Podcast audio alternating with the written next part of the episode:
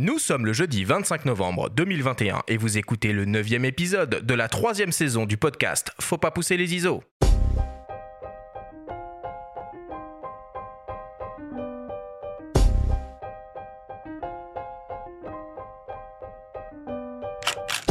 Bienvenue sur Faut pas pousser les ISO, le podcast entièrement dédié à l'image pour tous les passionnés de photos et de vidéos. Je suis Arthur Azoulay et cette émission vous est proposée par le magazine Le Monde de la Photo. Cette semaine, nous vous proposons la première partie de notre grand guide d'achat de fin d'année avec le volet dédié aux meilleurs boîtiers hybrides de 2021. Nous recevons pour l'occasion deux journalistes experts, l'incontournable Bruno Labarbère qui revient de nouveau à nos micros et pour la première fois Louis Royer du magazine Les Numériques. Cette émission vous est proposée en partenariat avec Sony et sa gamme de boîtiers hybrides plein format photo et vidéo pour les professionnels et les amoureux de la belle image. C'est parti, neuvième épisode. Benjamin, le rédacteur en chef du magazine Le Monde de la Photo. Comment vas-tu ce matin, Benjamin?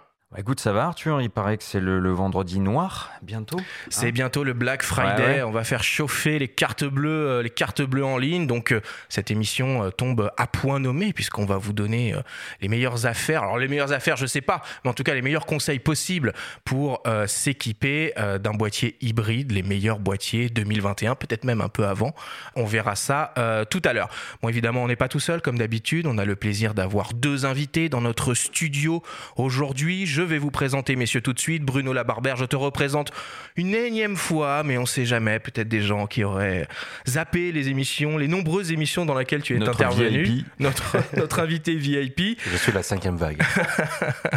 Alors Bruno, tu es photographe et journaliste spécialisé indépendant. Tu collabores ou tu as collaboré avec de nombreuses rédactions, comme évidemment Le Monde de la Photo ou Les Numériques, où tu as été pendant plusieurs années chef de rubrique. Tu es également formateur à la Leica Academy et éditeur du blog mizuwari.fr. En ce moment, tu travailles sur ton premier beau livre de photographie qui mettra en lumière une partie de tes images urbaines réalisées au Japon. Bonjour à toi mon cher Bruno. Merci d'être de retour encore. Bonjour à vous deux, bonjour Benjamin, bonjour Arthur. Eh bien, la prochaine fois, je te laisse faire la bio, euh, ce sera vachement plus rapide que ce que j'écris moi. Et pour t'accompagner, nous avons le plaisir de recevoir pour la première fois à ces micros Louis Royer. Alors Louis, tu es journaliste spécialisé également. Tu travailles pour le site Les Numériques depuis à peu près trois ans, pour la rubrique photo et la rubrique mobilité smartphone. Tu as en charge la réalisation de tests produits, aussi bien en laboratoire que sur le terrain, et de différents types d'articles, actualités, guides d'achat, comparatifs et interviews tu es diplômé d'un master pro en journalisme avec une spécialité télévision, web et presse écrite. Avant de rejoindre les numériques, tu es passé chez Webedia, aux éditions La Rivière et à la correspondance de la presse. Bonjour à toi Louis, merci beaucoup d'être avec nous aujourd'hui. Salut Arthur, je vois que tu as bien fouillé mon profil LinkedIn. Ça devient un profiler euh, ah de haut vol. Hein. Allez, on commence l'émission comme d'habitude avec le Flash Actu.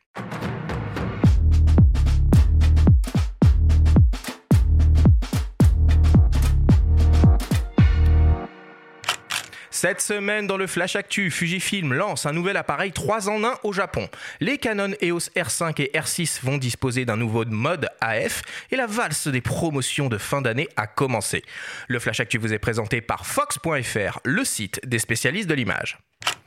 Fujifilm lance au pays du soleil levant l'Instax Mini Evo, un petit appareil 3 en 1, simple et ludique à utiliser. L'appareil cumule les fonctions de compact numérique, d'appareil instantané et d'imprimante portable, le tout dans un petit boîtier au look délicieusement rétro.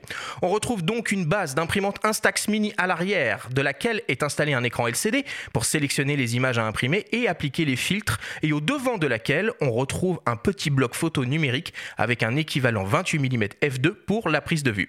L'appareil mise sur l'utilisation de filtres pour personnaliser le rendu des images, 10 filtres optiques et 10 filtres de simulation de rendu, soit 100 combinaisons possibles. Le petit appareil est aussi connecté et peut fonctionner de pair avec un smartphone et une application dédiée. Le Fujifilm Instax Mini Evo sera disponible au Japon début décembre et devrait arriver dans nos contrées début 2022. Il est annoncé en février aux États-Unis au prix de 200 dollars. Canon annonce l'arrivée imminente d'une nouvelle version de firmware pour les modèles hybrides EOS R5 et R6. Grâce à elle, ces boîtiers verront leur performance en matière d'autofocus améliorée et en particulier sur les technologies de détection et de suivi du sujet. Ces boîtiers intégreront une nouvelle fonction de détection et de priorité AF sur des véhicules pour la photographie de sport motorisé. Cette technologie est déjà présente dans les R3 et sera donc désormais accessible sur les boîtiers R5 et R6. Le firmware 1.5.0 des EOS R5 et R6 sera disponible gratuitement à partir du 2 décembre prochain. Et enfin, pour terminer, fête de fin d'année oblige, la valse des promotions a commencé chez la plupart des constructeurs de boîtiers et d'optiques. Sony propose par exemple des offres de remise jusqu'à 250 euros jusqu'à la fin du mois de novembre sur l'Alpha 7 III nu ou en kit et une garantie 5 ans offerte. Panasonic propose jusqu'à la fin de l'année pour sa part jusqu'à 400 euros de remise sur ses kits Lumix S5. Canon propose jusqu'à 300 euros de remise sur certains modèles EOS R. Nikon jusqu'à 200 euros de remise sur une sélection de boîtiers et d'objectifs et Tamron jusqu'à 200 euros sur une sélection d'objectifs en monture Sony E. Renseignez-vous auprès des marques concernées ou auprès des revendeurs spécialisés habituels pour en savoir plus.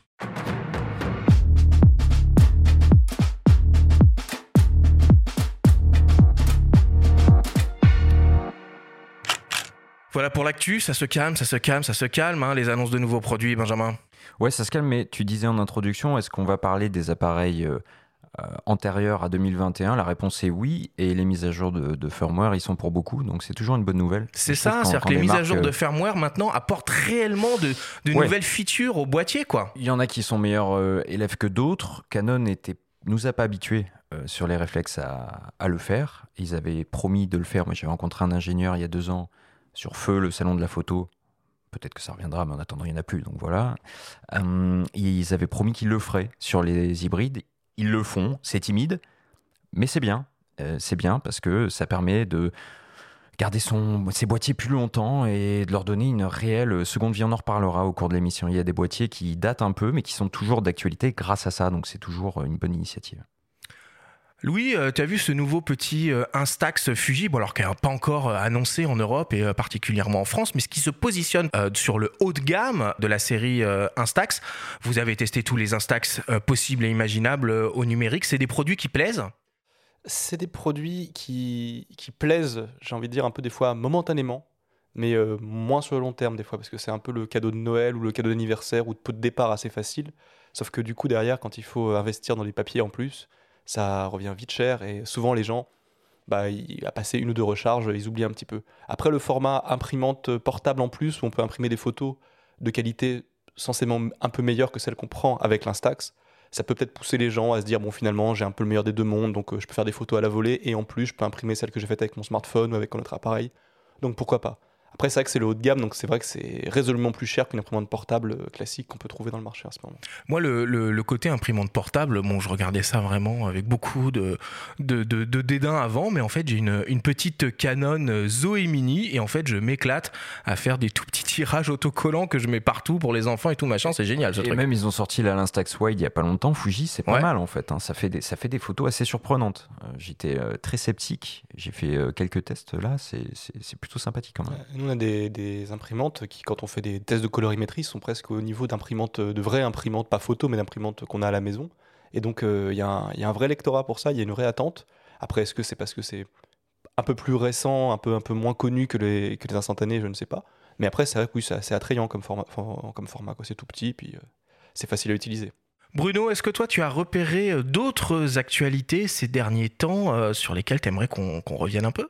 Je regrette toujours qu'il n'y ait pas d'Instax chez Fujifilm un peu plus euh, expert, où on puisse régler euh, comme euh, à l'époque du FP1, il me semble, ouverture, vitesse et tout ça.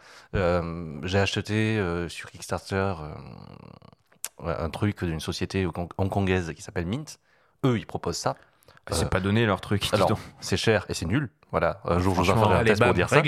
Voilà. Ouais, acheter euh, 670 d'occasion. Enfin, Quand je vois ce qu'ils sont capables de faire sur l'Instax Evo Mini, euh, je me dis, putain, euh, un hybride avec une monture X, un capteur APS-C. Euh, Est-ce qu'ils sont pas un peu limités dans la taille des, des, des, des films ou des. Enfin, je sais pas comment on dit. Ah, ça claquerait. Moi, ils sortent ça, même à 1000 euros, j'achète. D'accord. Je demande une augmentation à Benjamin, ah, je, j'achète. je, je vois pas où serait la limite, quoi. Je, je... Bah, Enfin, je sais pas, ouais, peut-être sur la taille, avec la chimie, elle est pas homogène, j'en sais rien. euh, Il y a peut-être Ouais, une histoire de taille, Au quoi. moment, quand tu fais de l'instantané, tu, tu, tu exiges pas que l'image soit parfaite parce que ça enlève un petit peu du charme. Enfin, ça, c'est le, ça, c'est le biais, des fois, je peux avoir des, des débats là-dessus, sur le fait qu'on veut un peu le vintage ou le charme. On nous, on nous habitue maintenant, avec des appareils photo, même des téléphones, à faire des photos de plus en plus sharp, de plus en plus piquées et tout ça. Et après, quand on met en- dans les mains d'un enfant ou d'un ado, même d'un jeune adulte, un instantané qui lui sort des photos à moitié floues, à moitié dégueu, mais, mais regarde, c'est un peu sépia, c'est vintage, bah, les gens ils ont dit, oui, bah, bon, bah non, du coup, finalement, peut-être que je vais peut-être investir dans un vieil argentique et essayer de faire des tirages un peu quali. Mais des fois, les instantanés, euh, ouais, on peut, c'est, c'est, c'est, c'est compliqué de dire forcément, ouais, mais regardez, c'est pas cher et ça vintage. Au bout d'un moment, les gens, ils veulent un peu de qualité aussi, quoi. C'est Bon, les bah, tirages c'est ça- Non, mais il- t'as raison, Louis. Et surtout, il y a un phénomène en ce moment, paraît-il, le- le- l'engouement pour les appareils jetables qui valent entre Les 15 PAP. et 20 balles. Ouais.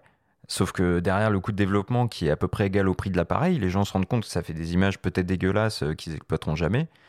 Donc finalement, le produit dont tu parlais, qui est pour l'instant qu'au Japon, peut être un début de solution de meilleur euh, de- d'entre-deux mondes qui, qui- qui peut être un, un compromis intéressant. Après, ils ont déjà fait hein, des produits dans le genre euh, qui font imprimante portable et euh, Mm. Ouais, ouais, c'est ouais. pas les plus, c'est pas, il est juste le format est un peu nouveau, où il ressemble à un petit hybride, mais sinon, il y a des trucs un peu plus gros euh, qu'on peut toujours acheter dans le commerce de chez Fujifilm.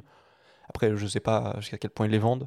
Je sais aussi que c'est un moyen de sortir des produits euh, facilement avec la pénurie des micro-composants, avoir des, des appareils comme ça, euh, très peu dotés d'électronique. euh, c'est facile à sortir en ce moment. Quoi. Bon, bah c'est bien, on est en train de se chauffer sur des, euh, sur des appareils Instax au moment où on fait un guide sur des boîtiers hybrides avec 50 millions de pixels. Ça me paraît euh, très Il y a une cohérent. émission à faire sur l'instantané de manière générale.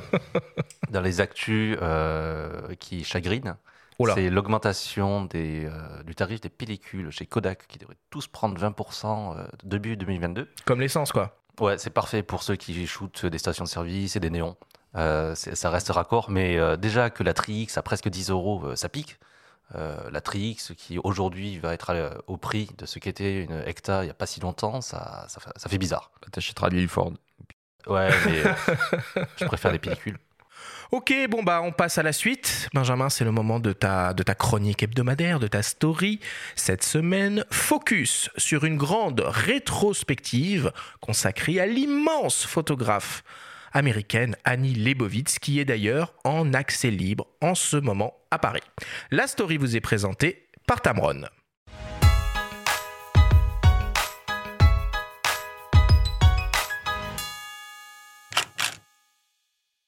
Le temps d'une soirée, Sebastião Salgado a troqué sa tenue d'aventurier pour des habits plus institutionnels.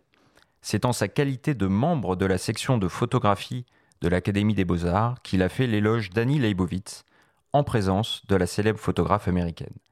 Lauréate du prix William Klein, son œuvre fait l'objet d'une rétrospective sur les murs du pavillon Comtesse de Caen, dans l'enceinte du Palais de l'Institut de France, en plein cœur de Paris. L'exposition prend sa source à ses premiers clichés, en noir et blanc, dans les années 70. Elle étudie alors en Californie, une période clé dans l'histoire des États-Unis, marquée par la guerre du Vietnam et les luttes pour les droits civiques, comme le rappelle Salgado. les années 70 à 80, elle n'était qu'une gamine, encore à l'école. Elle travaillait pour le magazine Rolling. Elle a pu faire tous les mouvements hippies, tous les mouvements de lutte contre la guerre du Vietnam. Mais elle a travaillé de manière tellement intense. Elle faisait partie de tout ce qu'elle photographiait. C'est étonnant. Ces photographies, c'est beaucoup plus que des reportages, c'est beaucoup plus que d'informations, c'est une forme de vie, c'est sa manière de vivre. Elle a vécu profondément la photographie. Annie Leibovitz explique avoir elle-même sélectionné les quelques 200 images de cette rétrospective. Sans se départir de son imperturbable sourire hollywoodien, elle souligne, de sa voix grave, les efforts mis en œuvre en France, au sein de l'Académie des Beaux-Arts, pour promouvoir la photographie. with homage to what I did for, for Sebastian, where I created a river of photographs. En hommage à l'œuvre de work. J'ai créé une rivière de photos pour orner les murs de cette galerie qui est un vrai bijou. both, you know, shared a lot of love for our work. at- Sébastiao et moi avons pris un plaisir immense en travaillant pour le magazine. Rolling Stone. What I wanted to express was how Nous avions une telle liberté um, we love photography. Je voulais exprimer ici combien nous aimons la photographie, combien cet uh, art est important et les multiples facettes qu'elle offre. Um, J'ai une vie incroyable et j'espère que cela se ressent sur les murs. Academy and uh, what they are doing and how they are really, uh, you know, striving to, you know, move forward and, and, and uh, J'ai photography beaucoup appris au sujet de l'Académie des Beaux-Arts, um, leurs actions, ce qu'ils entreprennent pour que la photographie soit reconnue à sa juste valeur. uh, Et je suis fier de faire partie de ce processus. La scénographie se veut un peu underground façon fabrique de Warhol. Imprimées sur un papier mat, les photos en petit format sont fixées au mur par des punaises transparentes tandis que des morceaux de scotch font office de déco. Un pan de mur est dédié à la couverture du siège de Sarajevo au début des années 90 avec cette fameuse image noir et blanc d'un vélo à terre dont les roues ont tracé un arc de cercle noir de sang sur le bitume. Et puis, des portraits de célébrités bien sûr, la signature Leibovitz. Schwarzenegger fumant un cigare torse nu sur un cheval, DiCaprio à peine ado enlacé par un cygne, Meryl Streep se tirant la peau du visage couvert de peinture blanche, ou encore les corps enlacés de John Lennon et Yoko Ono, une image effectuée quelques heures avant l'assassinat du célèbre membre des Beatles. Des portraits qui ont marqué l'histoire de la photographie et placent Leibovitz parmi les grandes figures de la classe américaine. Elle vient d'une grande tradition des portraits américains, avec euh, plus récemment, dans l'histoire récente de la photographie américaine, Irving Penn et Richard Avedon. Elle a passé à travailler dans des portraits incroyables. Et c'est étonnant de voir la préparation de science des portraits de. C'est une intégration tellement énorme avec ce qu'elle photographie, n'est-ce pas? Sa dédication au sujet, sa créativité, qui quelquefois on se pose des questions, comment elle fera les prochains portraits Si c'est lui, elle donne tellement, comment il- elle pourra investir dans les prochains Et c'est étonnant, les prochains, c'est encore plus fantastique.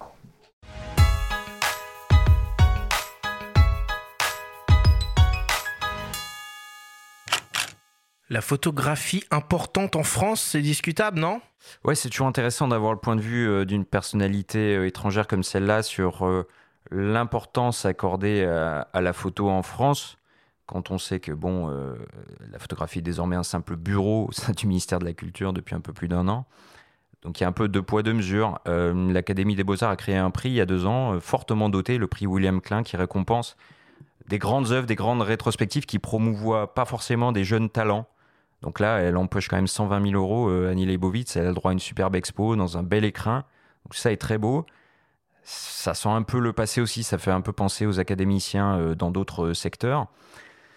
Néanmoins, l'exposition est gratuite. Ça reste quelqu'un de très important hum, dans l'histoire de la photographie. Quand on regarde un petit peu ses portraits, la liberté dont elle a pu euh, bénéficier pour en faire la plupart. Ça rend un petit peu nostalgique quand on sait un petit peu tout le contrôle qu'il y a aujourd'hui autour des stars pour les photographier. C'est pour ça que finalement, je me suis dit qu'il était intéressant d'en parler. Si vous passez par là-bas, près du pont des Arts, vous, vous, euh, vous- voilà, vous, vous perdrez pas d'argent. Vous pouvez toujours euh, regarder un petit peu tout ça. Je perdrai pas d'argent. Non, moi j'aurais pas payé, j'aurais pas payé pour aller voir Annie Leibovitz. Je veux dire, il y a, il y a- il y a des bouquins euh, dans tous les sens. Il y a, si on veut voir des photos, elles sont connues. La scénographie est pas non plus euh, démente. Euh, simplement, voilà, on peut, on peut se faire l'œil. On peut, euh, si on connaît pas, euh, aller faire un tour là-bas gratuitement. euh, et puis après aller voir d'autres expos dans, dans les parages. Quoi. Bruno, est-ce que tu vas aller faire un tour là-bas pour aller voir ça gratuitement? Absolument pas, à moins d'être payé. Alors après, j'ai un, euh, j'ai un problème avec, euh, pas avec Annie Leibovitz en particulier, mais comme tu le dis, c'est ce côté euh, euh, autocongratulation entre soi. Et puis, on parle, alors même si Genevieve Atwood n'aime pas ce mot, on parle de femmes photographes, mais c'est toujours les mêmes qui sont mises en avant. Et euh, juste à côté de euh, d'Annie Leibovitz, euh, dans le jardin de Luxembourg, en ce moment, il y a Viviane Meyer. Donc on ne fait que parler de Viviane Meyer, qui en plus est morte euh, et qui certainement aurait fui cette, cet éclairage médiatique. Alors, Et alors que pour pendant en ce avoir- temps-là- je, me permets de te couper. La semaine dernière, justement, pour, et pour en avoir parlé, pour avoir fait un gros sujet sur elle et pour avoir lu la- les dernières enquêtes publiées, son enquêtrice ou, voilà, ou tout ce qui ressort de, de ces enquêtes montre que finalement, Mayer aurait elle-même souhaité, contre tout ce qu'on a pu entendre, euh, être mise en lumière. Mais tout ça est discutable et on ne pourra pas le savoir puisque, comme tu l'as dit, elle n'est plus là. Voilà. Bon, alors Mais- admettons qu'elle ait voulu être mise en lumière. N'empêche, temps, c'est les 120 000 euros donnés à les Bovis, euh, les expositions et les livres dédiés à Viviane c'est autant de moyens qui ne sont pas mis en avant pour promouvoir des photographes, femmes ou hommes, euh, émergents ou confirmés, aujourd'hui. Je pense à des très très bonnes photographes françaises comme euh, Céline Croze, qui était à Planche Contact à Deauville, ou euh, Florence Le Vilain, qui n'ont pas, euh, qui n'ont pas, cette visibilité-là qu'elles mériteraient. Et qui mériteraient ben, d'être un peu plus propulsées sur le devant de la scène. C'est vrai qu'on peut se dire qu'une exposition comme ça, Nanny Leibovitz aurait pu trouver d'autres sources de financement que, que les fonds publics. Non, mais lui offrir une grande rétrospective, ça fait sens. C'était la compagne de, de Suzanne Zontag, qui est une grande dame aussi, euh, grande essayiste de la photographie. Elles ont vécu toutes les deux à Paris. Il y a un sens. Ce qui est plus gênant, c'est la dotation d'un tel concours euh, à quelqu'un qui, foncièrement, n'a pas forcément besoin à ce moment-là de sa vie en plus. Et euh, bon, Annie Leibovitz, ce qui est bien, c'est que même si elle a reçu beaucoup d'argent pour ça et qu'elle n'a pas forcément besoin d'argent, ça reste effectivement gratuit. Donc, euh, parce que mettons une exposition pareille à la Fondation Vuitton ou quelque chose comme ça, on aurait payé 35 euros pour aller la voir, plus les 120 000 euros de dotation, ça aurait fait un peu mal. Là, euh, c'est du. On, on connaît les portraits de Leibovitz. Après, il y en a qui vont, qui vont apprécier y aller. Je pense que ça va faire un, relatif carton quand même, parce que c'est quand même une, grande photographe. Pour nous, on est plus initiés. On est là, bon, encore Leibovitz, encore les portraits de stars, euh, encore la guerre en Bosnie. Mais après, voilà, il y a aussi des gens qui ne connaissent pas et qui vont découvrir. je pense qu'avec euh, tout, le- tout ce qu'on voit comme photos maintenant sur Instagram, on peut découvrir plein de photographes euh, euh, inconnus ou même plein de. On est vachement mis en avant, enfin vachement initié à la photographie, mais certains classiques sont pas forcément connus du grand public. Mine de rien, Annie Leibovitz, elle parle à, à tous ceux qui aiment bien la photo, mais pas forcément à la nouvelle génération pour autant. Est-ce que ça va leur apporter quelque chose? Je ne sais pas, mais au moins ils peuvent découvrir un grand nom de la photo. Bon, en tout cas, pour résumer, hein, c'est gratuit. Ouais. Voilà. On passe à la suite. Je vous propose qu'on fasse une petite pause, une petite respiration, avant d'attaquer le, le grand débat, notre sélection des meilleurs hybrides 2021. On revient dans quelques secondes après une courte publicité. Vous êtes vidéaste, photographe ou peut-être les deux? Alors, le Lumix S5 est fait pour vous. Cet appareil photo est un réel concentré de technologie dans un boîtier ultra compact. Avec son capteur plein format de 24,2 mégapixels, sa double stabilisation sur 5 axes et l'enregistrement vidéo illimité en 4K, vous pourrez créer votre plus beau contenu comme un professionnel. Tentez Jusqu'à Noël, profitez d'offres exceptionnelles. Jusqu'à 900 euros de remise sur de nombreux kits comprenant le Lumix S5 ainsi que des objectifs polyvalents et lumineux. Modalités et informations disponibles sur le site panasonic.com rubrique promotion. Nous sommes de retour dans Faut pas pousser les ISO avec les journalistes spécialisés Bruno Labarbère et Louis Royer pour euh, notre grande sélection des meilleurs hybrides de l'année 2021. Alors, on vous explique un peu comment ça va se passer. Nous avons décidé d'organiser notre sélection en fonction des différentes tailles de capteurs proposés sur les boîtiers de type hybride à objectif interchangeable. Le micro 4 tiers, le format APS-C, le format 24-36 mm et le moyen format. Dans chaque catégorie, nos invités vont vous proposer un ou deux appareils chez les différents constructeurs qui proposent des boîtiers. Pour le micro 4 tiers, on a Lumix, Olympus OM System. Pour le format APS-C, on a Canon, Nikon, Fujifilm, Sigma, Leica et Sony. Pour le 24-36 mm, on a Canon, Nikon, Sony, Lumix et Leica. Et enfin, pour le moyen format, on a Fujifilm, Hasselblad et Leica de nouveau. Alors évidemment, pour commencer, il est important de bien comprendre les avantages et les inconvénients à utiliser un boîtier avec un plus ou moins grand capteur. On a déjà fait plusieurs émissions euh, dédiées à ce sujet, euh, dont une que vous pouvez euh, réécouter, l'épisode 2 euh, de cette troisième saison du podcast. Bruno, est-ce que tu peux rapidement nous expliquer quels sont les avantages et les inconvénients à travailler avec un boîtier équipé d'un capteur 24-36 L'inconvénient, c'est que c'est cher, souvent. Euh, c'est cher, les objectifs sont chers et souvent les objectifs sont un petit peu encombrants. Par contre, l'énorme avantage, surtout si vous êtes amateur de grand angle, c'est que ben, vous avez des grands angles euh, sans avoir besoin d'aller chercher dans les focales extrêmes. Si vous êtes amateur de portrait, vous obtenez plus facilement une faible profondeur de champ. Et si vous êtes amateur de photos nocturnes, vous augmentez vous montez plus facilement dans les très hautes sensibilités. Après, ça, c'est un autre débat. Est-ce qu'il faut monter à 102 000 ISO pour faire des photos? Mais euh, On a dit, globalement, faut pas les pousser les ISO. voilà, bon, faut pas, voilà, faut pas C'est les c'est pousser. le titre de- du podcast, hein, Bruno. Ah bon?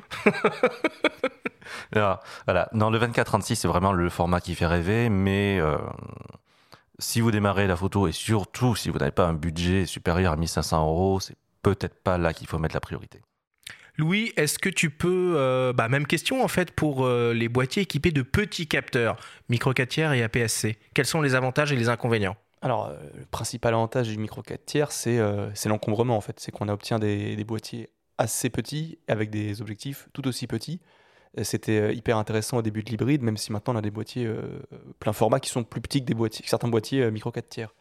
Après, voilà, passer ce, ce faible encombrement qui se traduit aussi souvent par un prix moindre, on est aujourd'hui sur des capteurs qui sont un peu vieillissants, qui sont moins définis, donc on aura des photos toujours un peu moins détaillées et surtout, bah, on parlait de l'avantage du, plein format pour euh, les photos en basse lumière. Là, en micro 4 tiers, ça devient plus un inconvénient qu'autre chose parce que dès que la lumière vient un peu abaisser, euh, tout de suite, on va se retrouver avec beaucoup de bruit sur la photo et c'est difficilement exploitable. Et pareil pour les portraits, on a une profondeur de champ qui est bien plus grande et donc du coup, on aura moins cet effet un peu flou, un peu bokeh qui est souvent recherché pour les amateurs de portraits. Mais pour les zooms, pour le coup, il y, a un il y a un avantage qui est indéniable, c'est qu'on a un petit facteur de conversion à appliquer au focal qui est très valorisant. Oui. Hein, on utilise un 100 mm sur un boîtier équipé euh, d'un capteur micro 4 tiers, ça devient 200 mm. Si on l'utilise sur un boîtier équipé d'un capteur APS-C, ça devient euh, grosso modo un 150 euh, Oh, mm. 160 si vous êtes chez Canon. Oui, voilà, j'en étais sûr, de toute façon, c'était couru d'avance.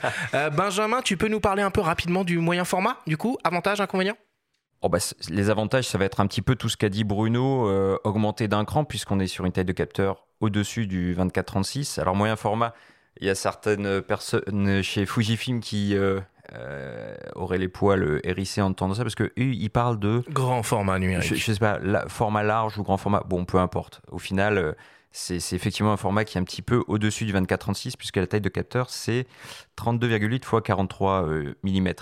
Donc les avantages, ça va être euh, une qualité d'image supérieure à tous les niveaux, en basse lumière, en restitution de, bokeh, etc.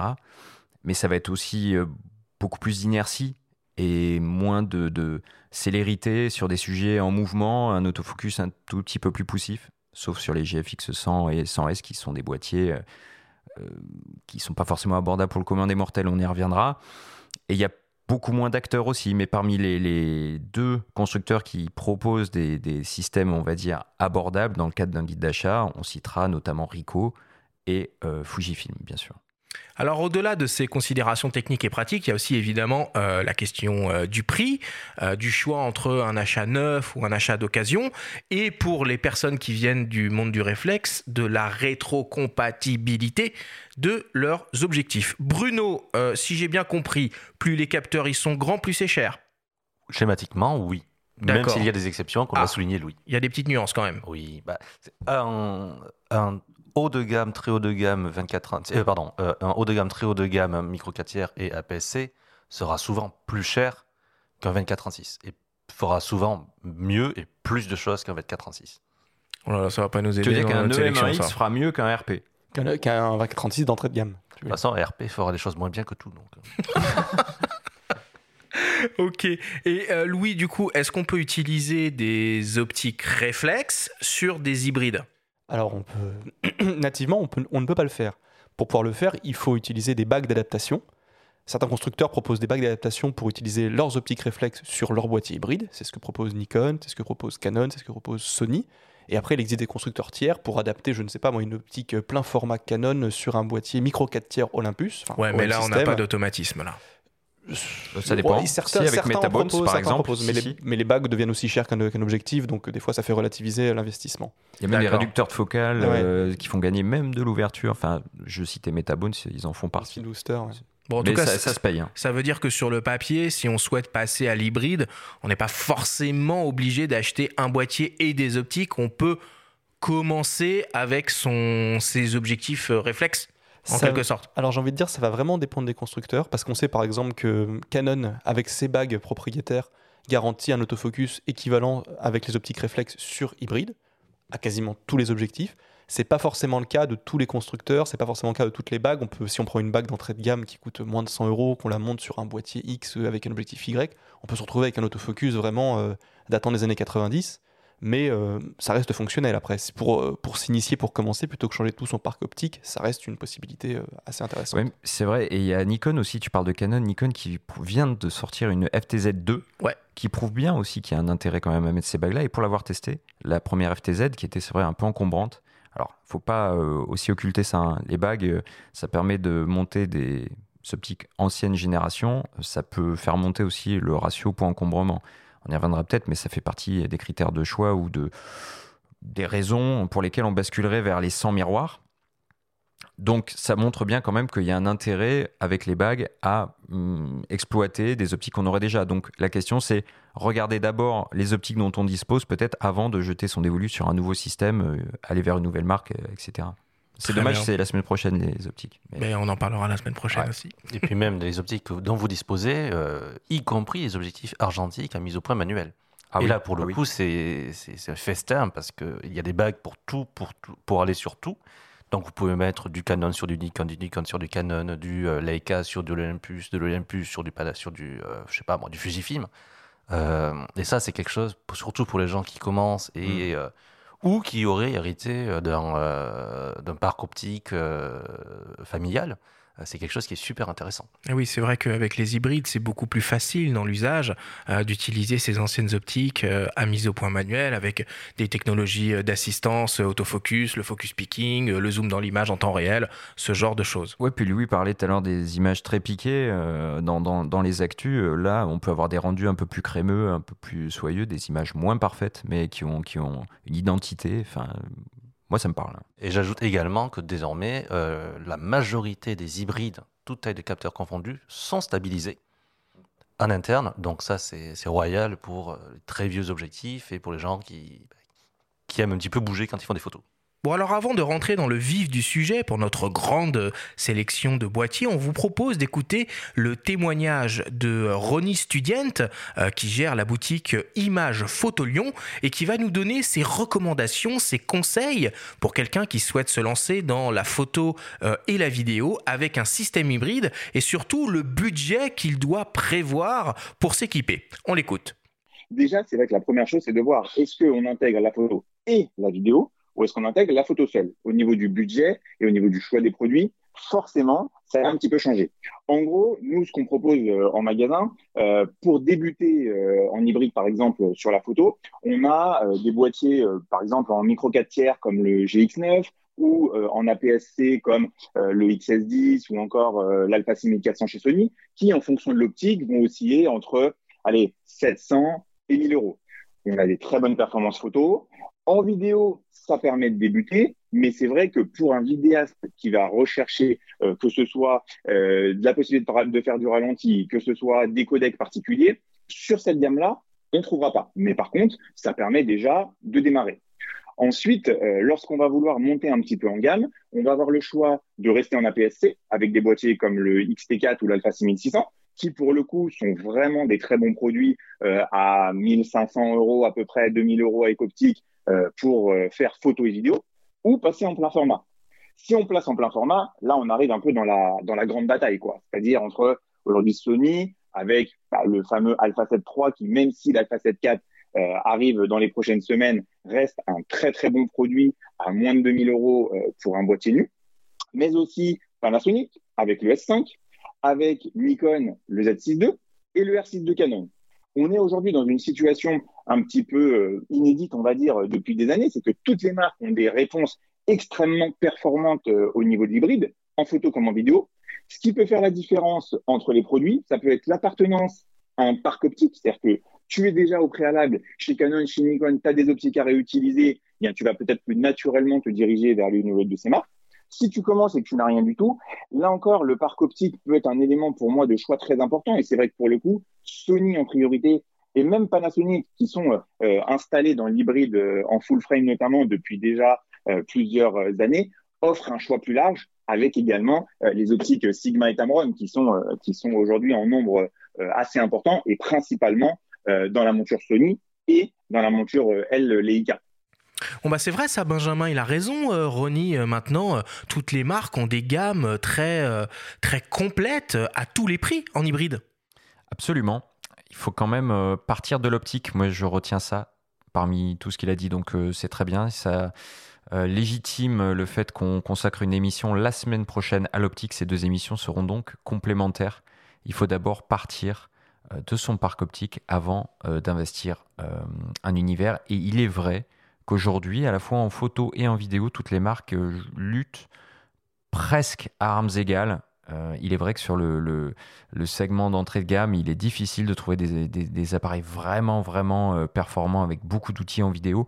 Mais si on regarde euh, tous les constructeurs, notamment Fuji, Nikon, ont, rattrapé les puristes que sont Sony, Lumix ou, Canon sur ce segment-là. Alors, on va commencer notre sélection avec les boîtiers équipés de capteurs micro 4 tiers. Donc, il y a deux constructeurs qui sont présents sur ce, créneau-là. C'est Panasonic Lumix et Olympus. Première question, le meilleur rapport qualité-prix? Louis.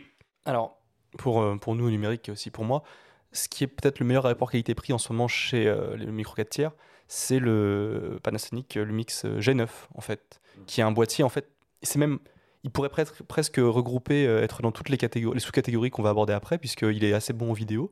C'est un boîtier qui fait 20 mégapixels, qui a une rafale euh, formidable qui monte jusqu'à 60 images secondes avec euh, autofocus.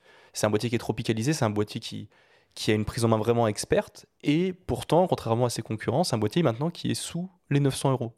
Alors qu'il y a deux fois le prix, des fois, pour son rival le plus direct, qui est le Olympus OMD EMAX, qui partage beaucoup de ses caractéristiques. Après, on parlait du micro 4 tiers en disant tout à l'heure que c'était plus petit, que c'était plus, moins, moins encombrant, que c'était plus pratique à transporter. Là, sur le G9, on est clairement sur un boîtier qui fait la taille d'un réflexe euh, d'a- d'a- d'antan. C'est un peu le, le, le- mantra de Panasonic actuellement, de proposer des boîtiers experts assez costauds. On le voit sur le plein format, on le voit sur le micro 4 tiers. Donc du coup, voilà, on a un boîtier très performant en micro 4 tiers qui est un très bon rapport qualité-prix. Par contre, voilà, qui, fait, qui est plus gros qu'un qu'un Sony Alpha ou même qu'un Canon euh, R5, R6. Bruno, est-ce que tu as une alternative à proposer? Oui, euh, si, le- alors tu as cité le G9, boîtier que j'adore également, mais si vous n'avez pas 900 euros à mettre, on va rester chez Panasonic et euh, pour un budget encore inférieur, il y a le GX9 qui a le même capteur et le même processeur que le G9, mais qui a l'énorme avantage de pouvoir se glisser dans une poche et qui en ce moment est régulièrement euh, vendu en kit pour moins de 700 euros avec un 25 1.7, avec un zoom 12-32. Voilà. Pour quelqu'un qui démarrait la photographie et euh, ne voudrait pas sacrifier la qualité d'image ni l'encombrement, euh, à mon sens, c'est le top. Par contre, on se prive de la tropicalisation, parce qu'il faut bien se priver de quelque chose, et on se prive d'un éc- d'un écran sur rotule, mais à part cela, euh, c'est un petit peu le cadeau à faire euh, aux débutants en photographie, et, euh, même en beauté secondaire, euh, à toujours voir sur soi. Et en plus, dans certaines enseignes, une en particulier, il y a un abonnement offert au magazine. Ce- Non, mais c'est vrai, avec le GX9 À retrouver Pocket. à la FNAC. euh, Petite auto-promo. Petite auto-promo. C'est un magazine, c'est super bien. Franchement, si vous connaissez pas, euh, Réponse photo c'est c'est bien aussi, hein, mais ils n'ont pas de podcast. Tu reviendras plus, c'est fini. euh, Bruno, le plus performant, si on enlève toute considération de prix du coup en micro 4 tiers, on irait sur quoi? Compliqué. Euh, actuellement, comme les gammes sont pas très très très renouvelées, j'irai naturellement vers le GH5 Mark II. Hum, Mais mais ça se tient, euh, ça se tient à un cheveu euh, par rapport au reste. Euh, Olympus n'a rien sorti d'intéressant depuis un petit moment. Le G9 fait toujours très bonne figure. Le GH5 fait toujours très bonne figure. Donc j'ai envie de dire n'importe quel haut de gamme Panasonic ou Lumix qui reste dans votre gamme de prix.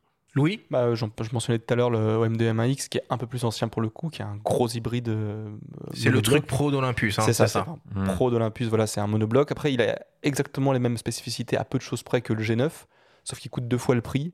Donc voilà, on a un appareil très très performant, euh, peut-être moins poussé en vidéo que le GH5 II, mais voilà, pour des photos de sport, pour des photos animalières, euh, et pour les photos de tous les jours, si on veut mettre un truc de 1,5 kg dans sa poche, euh, c'est assez intéressant. Mais c'est très gros, quoi. Ouais, je préfère hum, perso le, le, le M1 Mark III qui est, qui est juste euh, plus compact et qui a, qui a quasiment les mêmes specs en fait. Et pour faire de la vidéo, du coup, euh, c'est quoi le mieux en micro 4 tiers? Ah, le mieux à l'heure actuelle, ce- ça pourrait être le GH5 Mark II. Oui, Hum, mais on va attendre le GH6 peut-être en tout début d'année. Hervé, bah ça, ouais, en tout- enfin, on l'attend en tout cas. En En, tout cas, il est en développement. Non, moi, je, je dirais le GH5 tout simplement. Le GH5 qui reste euh, vraiment un, un formidable outil euh, notamment avec les optiques OIS, la double stab qui permet de, de filmer à main levée. Je l'ai beaucoup utilisé dans, dans ce cadre-là. Euh, il a à peu près tout ce, que, tout ce dont on a besoin pour faire de la vidéo, même broadcast. Et je dirais, j'en reviens à ce que disait Louis sur le G9, hum, parce que depuis la mise à jour 2.0 du G9, on peut aussi faire maintenant de la 4K euh, 25p, donc la 4K euh, en 422 10 bits en interne sur le G9, par exemple. Enfin, on commence à avoir des specs vidéo issus du GH5 dans un boîtier qui était d'abord taillé pour la photo, qui devient polyvalent. Donc GH5, G9, euh, quelqu'un qui a un G9 qui faisait de la photo, qui veut faire de la vidéo, euh, il met à jour son boîtier, euh, il a un mini GH5 et il peut faire de la vidéo. Et voilà, je garderai un peu des sous pour acheter de l'optique plutôt que d'acheter le GH5 II qui va principalement servir pour du streaming. Voilà. Si vous voulez faire du streaming de la vidéo illimitée euh, en continu, euh, ou alors vraiment avoir un petit peu plus de performance en basse lumière, là j'irai même plutôt sur le GH5S, qui n'est pas stabilisé, mais qui, est, euh, qui a un rendu extraordinaire en basse lumière. 10 millions de pixels seulement, mais l'équivalent des A7S euh, chez Sony en plein format. Parfait. On passe au boîtier équipé d'un capteur au format APS-C. Donc là, il y a un peu plus d'acteurs hein, sur ce, marché-là. Fujifilm, évidemment, mais aussi euh, Canon, Nikon et Sony. Bruno, qu'est-ce qui est le top en APS-C Le Fujifilm X-T4. Il, euh, il a absolument tout ce qu'on demande de boîtier pro. Il est tropicalisé, il a toutes les fonctions, il fait des images qui sont magnifiques. Euh, vous sortez une photo de X-T4 incapable de dire si c'est de la PSC, si c'est du 24-36. La gamme optique qui va avec est absolument, euh, je veux dire, délicieuse. Euh, parce que les, les optiques sont bons, ils sont agréables à utiliser, ils sont euh, bien construits, euh, ils ont une bague de diaphragme euh, la plupart du temps, ils ont une mise au point qui peut se débrayer pour passer du clutch. Enfin, euh, et en plus, il est plus si cher que ça. Euh, il est aux environs de 1600, 1600 1650 euros. Il existe en silver, il existe en noir. Pour moins de 2000 euros, et justement pour les, pour les personnes qui euh, hésiteraient entre 24-36 euh, ou pas, euh, le XT4, euh, c'est euh, c'est la recommandation euh, absolue. Et en plus, les menus sont plus sympas que ceux de chez Sony. Et ceux qui n'en ont rien à faire de la stab, euh, le XT3 reste très compétitif, hein, je trouve. Enfin, c'est un super boîtier aussi. Louis? Bah alors le XT4, je suis totalement d'accord. C'est vrai que c'est peut-être le meilleur boîtier euh, APS-C du moment, indéniablement.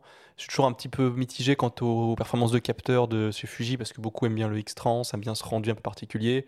Après, l'avantage chez Sony, c'est que justement, ils ont des capteurs toujours pour ceux qui un peu plus piqués, pour ceux vraiment qui cherchent vraiment le maximum de détails. Chez Sony, on est un peu devant et surtout, on est devant chez Sony en termes de dynamique, en termes de restitution en basse. ou Sur un lumière. A6400 par exemple? À 6400 ou à 6600 pour mettre directement en face de chez, euh, chez Fuji. Mais après, c'est un peu le seul avantage euh, de Sony sur ce marché-là, avec peut-être un suivi autofocus un peu meilleur, parce que c'est vrai que le XT4 quand même, il est plus joli, mais bon, ça c'est objectif, c'est pas, c'est pas objectif. Mais euh, voilà, il a, une, meilleure gueule, il a une meilleure prise en main, euh, il est stabilisé, il est plus cher que ça. Enfin, il a un peu des boutons veux-tu en voilà pour une, une esthétique un peu vintage. Et puis il y a plus d'optique, surtout euh, en APS-C chez, euh, chez Fujifilm, quoi. Ok. Et euh, sur quelqu'un qui voudrait euh, démarrer, hein, donc qui n'a pas un budget euh, complètement délirant, en APS-C, un petit kit qu'on pourrait proposer Louis?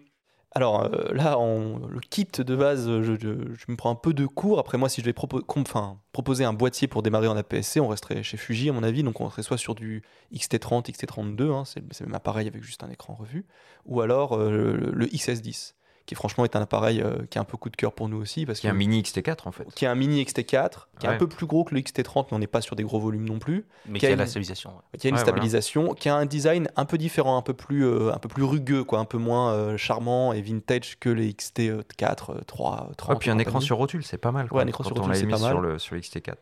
Non, surtout, c'est un très bon rapport qualité-prix, quoi, le XS10, indéniablement. quoi. Bruno, une recommandation peut-être chez euh, Canon et Nikon qui font quand même des hybrides au format APS-C qui sont complètement balayés là En fait, chez Nikon, euh, le seul APS-C qui m'intéresserait, parce qu'il a de la gueule, c'est le ZFC. Et on met de côté toutes les Ah, considérations de performance, toutes les considérations d'autofocus. C'est vraiment, euh, pour le coup, un boîtier coup de cœur. Vous l'achetez pour vous faire plaisir. Et parce que, euh, en plus, il fait des images qui sont sympas sans non plus être extraordinaires. Euh, mais il a vraiment de la gueule. Contrairement, et l'avantage énorme, c'est qu'il utilise la monture Z. Donc, si au besoin, euh, vous voulez passer au 24-36, ben, d'une part, vous aurez déjà les objectifs, et surtout, ben, si vous n'avez pas, vous pas acheter un objectif dédié à PSC, vous achetez l'objectif pour du 24-36. Et après, vous verrez. Ouais, je suis tout à fait d'accord avec ce que tu dis sur le ZFC. Moi, pour l'avoir testé cet été, j'étais très sceptique. Parce que je faisais partie des déçus du DF à l'époque. J'en attendais beaucoup. Et puis finalement, euh, je n'avais pas été totalement convaincu entre ce mariage euh, modernité-vintage. Et là, il faut reconnaître que même auprès de gens qui ne sont pas forcément touchés euh, par les appareils photo de manière générale, mais j'ai pu le vérifier auprès de ma famille ou d'amis, etc., il est sexy ce boîtier. Il, il parle aux gens. Et en plus, il fait plutôt belles images. Donc après, la faiblesse pour l'instant, ce serait la gamme optique DX en monture Z. Mais comme tu l'as dit, on peut mettre euh, tout le parc 24-36 en monture Z, qui est un petit peu plus volumineux, un petit peu plus onéreux quand même, ou via la bague euh, mettre d'anciennes optiques Nikkor. Donc pas mal, ouais, le ZFC. Ok, ça marche. Et pour la vidéo, est-ce qu'il y a un modèle qui se démarque euh, équipé d'un capteur APS-C Non, mais histoire d'enfoncer le clou, le XT4.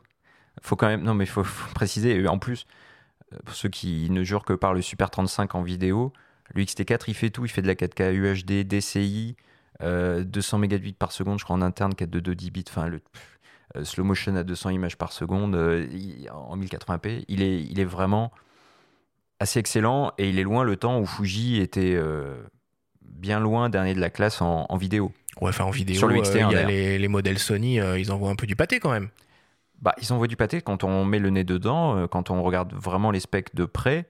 euh, donc, si on, si on même objectivement à caractéristiques égales, entre un A6600 et un XT4, moi je vais sur le XT4. Après, sur le segment 24-36, c'est un autre débat, et de toute façon, Fuji n'est pas là. Et il y aura plus match entre Lumix et Sony sur, euh, sur le haut de gamme. Après, il y a deux très bons arguments pour le Sony Alpha 6600, et je vais défendre Sony pour une fois. Euh, un, euh, le suivi autofocus est un chouïa meilleur. Et surtout, si vraiment vous faites beaucoup de vidéos, c'est intéressant d'avoir en caméra secondaire un APS-C quant à, quant à faire du même constructeur, euh, histoire de ne pas euh, s'embêter à avoir deux jeux de gamme optique et deux jeux de- deux jeux d'accessoires. Donc euh, si vous shootez, on en reparlera avec un Alpha 7 ou autre chose, Hmm. avoir un Alpha 6600 qui est un petit peu plus compact et peut-être permettra En caméra B, euh, ouais. en caméra B et d'avoir de pouvoir disposer dans des endroits moins accessibles, c'est quelque chose qui, qui peut être chouette. Parfait.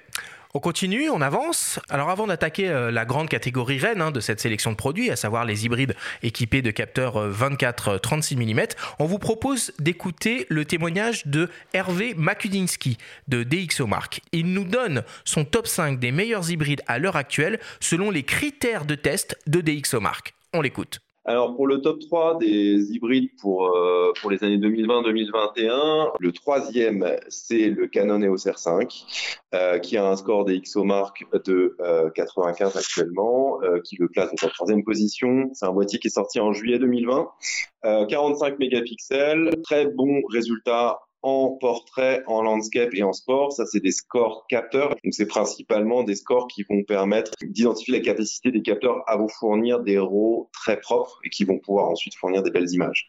Ensuite, en deuxième position, vous avez le Sony A1, euh, qui lui est sorti en 2021, donc en janvier.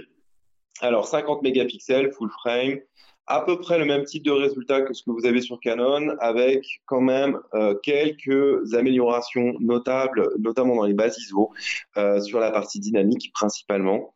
Euh, en termes de bruit, si on parle en termes de bruit pur, donc photonique, c'est des capteurs qui sont très similaires. En gros, les principales différences se jouent sur la dynamique. Et ensuite, le meilleur euh, boîtier qu'on a pour le moment dans notre base, c'est le, Nikon Z7 II, donc qui lui est sorti en octobre 2020. Très très bon boîtier, 45 mégapixels. Alors c'est intéressant de noter que les trois euh, les trois euh, meilleurs devices, c'est vraiment les les trois capteurs haute résolution. En parallèle de ça, euh, pour ceux qui souhaiteraient des résolutions un peu plus faibles, il y a d'autres capteurs qui sont plutôt bien classés dans la base. Donc, j'aurais tendance à, à lister le Sony A7C, le Leica SL2 et le Panasonic Lumix DSC5. Donc, ces deux boîtiers-là sont des 24 mégapixels qui fournissent aussi des performances capteurs assez remarquables. Ensuite, pour finir la sélection, je me disais que c'était aussi utile de parler des capteurs APS-C pour ceux qui souhaitent euh, des formats peut-être un peu plus petits. Donc le GH52 est une belle update côté Panasonic, avec notamment une belle amélioration euh, des capacités en capture low light et quelques boîtiers qui sont pas testés euh, encore sur euh, la base des XOMark, mais qui pourraient rentrer dans ces classements. Chez Fuji, vous avez le moyen format GFX 50, vous avez le XT30 qui est certainement aussi très intéressant. Et les deux derniers boîtiers qui ont été annoncés vraiment récemment, donc le Nikon Z9 et le Sony A7 IV, euh, qui sont amenés à rentrer clairement dans le top 5 euh, de ce classement à partir des spécifications. Euh, mais on aura les résultats un petit peu plus tard. Alors voilà, hein, évidemment, euh, ce, top, euh, ce top boîtier euh, proposé par DxO se base sur leurs mesures et c'est les, comme il le dit, hein, les performances capteurs pures. Il n'y a aucune euh, considération de prise en main, de retour d'expérience sur le terrain. Ce que vous, dans les magazines, que ce soit sur le monde de la photo ou sur les numériques, vous faites en parallèle de ça. Ok, on y va. Louis, est-ce que tu peux nous donner un peu tes recommandations pour le meilleur rapport qualité-prix avec un hybride 2436 Alors, un niveau meilleur rapport qualité-prix pour un hybride 2436, moi je conseillerais euh, le Panasonic Lumix S5. Là, on a un boîtier euh, 2436 qui a un peu de la gueule, qui est bien plus petit que ses pairs euh, S1, S1H, S1R chez Panasonic, donc il peut être facilement transportable par le commun des mortels. Et en plus, qui dispose de fonctions photo, vidéo euh, très avancées. On a un appareil qui approche euh, maintenant les 1500-1600 euros, donc qui est au même prix qu'un XT4 et que certains boîtiers micro 4 tiers, qui dispose d'un parc optique qui commence à se faire de plus en plus conséquent, parce qu'on est quand même sur la, monture L, qui regroupe euh, Panasonic, Leica et Sigma. Donc on a avec Sigma et Panasonic, on a des optiques assez abordables. Vous pouvez toujours monter enfin, des optiques Leica si vous voulez sur, sur votre Panasonic S5, mais elles, elles coûteront 5 ou 6 fois le prix de l'appareil, donc euh, c'est pas forcément très rentable. Elles pèseront aussi trois fois le poids. Oui, voilà. Mais voilà, le S5, c'est vraiment un peu le meilleur de. C'est pas le meilleur appareil en... pour le sport, par exemple, ou pour la réactivité, mais pour le- la photo de tous les jours, pour faire de la vidéo, pour faire des portraits, du reportage, on est sur un appareil très polyvalent et tout à fait capable. Bruno? J'aime être d'accord avec Louis. non, très clairement. Unanimité sur le S5, j'ai l'impression là. Alors si on parle de rapport qualité-prix et avec euh, aussi les conditions qu'a émises euh, Louis, qui sont super importantes hein, dans certaines... euh, Mais du- d'une manière générale, euh, pour quelqu'un qui voudrait un 24-36 sans, entre guillemets, se ruiner, tout, tout est relatif, euh, qui voudrait être à la fois euh, assez poussé en photo et surtout, surtout en vidéo, euh, le S5 en vidéo, c'est un mini S1H. À part l'absence du ventilateur et de certaines fonctions que très peu de gens finalement euh, pas de all intra utilisent. et que Voilà. du long gop. Ouais, voilà. Mais Voilà. là, on est sur des On considérations on est très broadcast. 6K, euh, Voilà, on fait Il fait des- de l'anamorphique. Ouais. Ça, Ouais, c'est un truc on de fait fou. des trucs de, de fou avec le mm. S5. Le, le- mon seul petit regret avec le S5, c'est que, euh, contrairement au G9 qu'on a évoqué tout à l'heure, il a perdu l'écran secondaire. Euh, bon, ça, c'est, c'est- on va dire que c'est du chipotage, mais, euh, mais à part ça, il n'y a pas grand-chose à lui reprocher. En plus, en plus, il utilise les mêmes batteries que le GH5, donc vous pouvez, avoir les deux. C'est génial. Non, c'est- vrai que c'est très bien. En plus, il y a des offres assez fracassantes euh, en ce moment le concernant pour euh, s'équiper avec deux optiques ou un écran secondaire en vidéo, etc. Le bémol, et il faut, le souligner quand même, c'est que l'autofocus, si on veut suivre un sujet rapide, il va être en dessous de certains concurrents. Et notamment en photo d'action après euh, de sport, euh, no- notamment, il va pas avoir une cadence qui permettra de faire, euh, de suivre des actions rapides. Mais pour tout le reste et dans tous les cas de figure, et notamment en vidéo, c'est sûr que c'est c'est le meilleur choix à l'heure actuelle en termes de rapport qualité-prix. Louis le plus performant, la Rolls-Royce des hybrides 2436. Bon, alors là, on va, on va, on va pas non plus faire quelque chose de très original, mais actuellement, le plus performant, hein, si, sans, sans vouloir se mentir, on, on partirait sur le Sony Alpha 1 quand même, qui est bon, alors qui est excessivement cher, du coup, qui est le prix d'un d'un réflexe pro qui est à 7300 euros, mais il fait tout. Il vous fait de la 8K, il vous fait un suivi autofocus euh, limite des poissons sous l'eau, il vous fait 30 images secondes en rafale, euh, il a un capteur de 50 mégapixels stabilisé, rétro-éclairé, et tout ça dans un boîtier. Alors certains n'aiment pas, mais dans le boîtier un peu classique des Sony Alpha, qui est euh, plus petit qu'un micro 4 tiers, qui est tropicalisé et qu'on peut amener partout. Et en plus, enfin, moi, c'est un boîtier un peu pas coup de cœur parce que quand même, j'ai pas toujours les moyens de m'en servir, euh, mais euh, c'est vraiment un boîtier exceptionnel.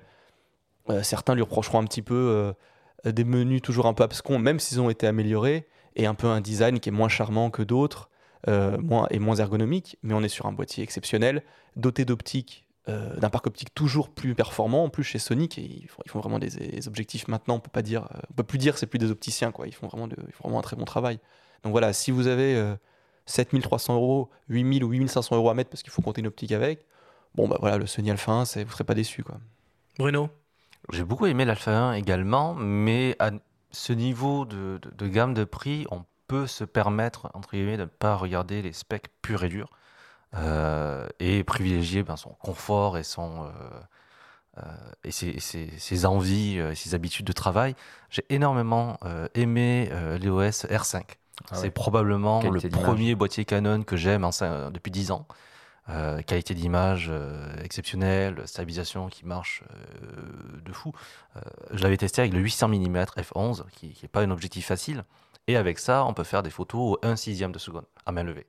C'est assez, euh, c'est assez dingue. On met de côté le, euh, le fait que quand vous faites de la 8K avec, vous pouvez cuire en neuf, mais, euh, mais sinon, voilà, j'ai rien à reprocher euh, du tout à ce boîtier, sauf peut-être d'être un petit peu trop sérieux.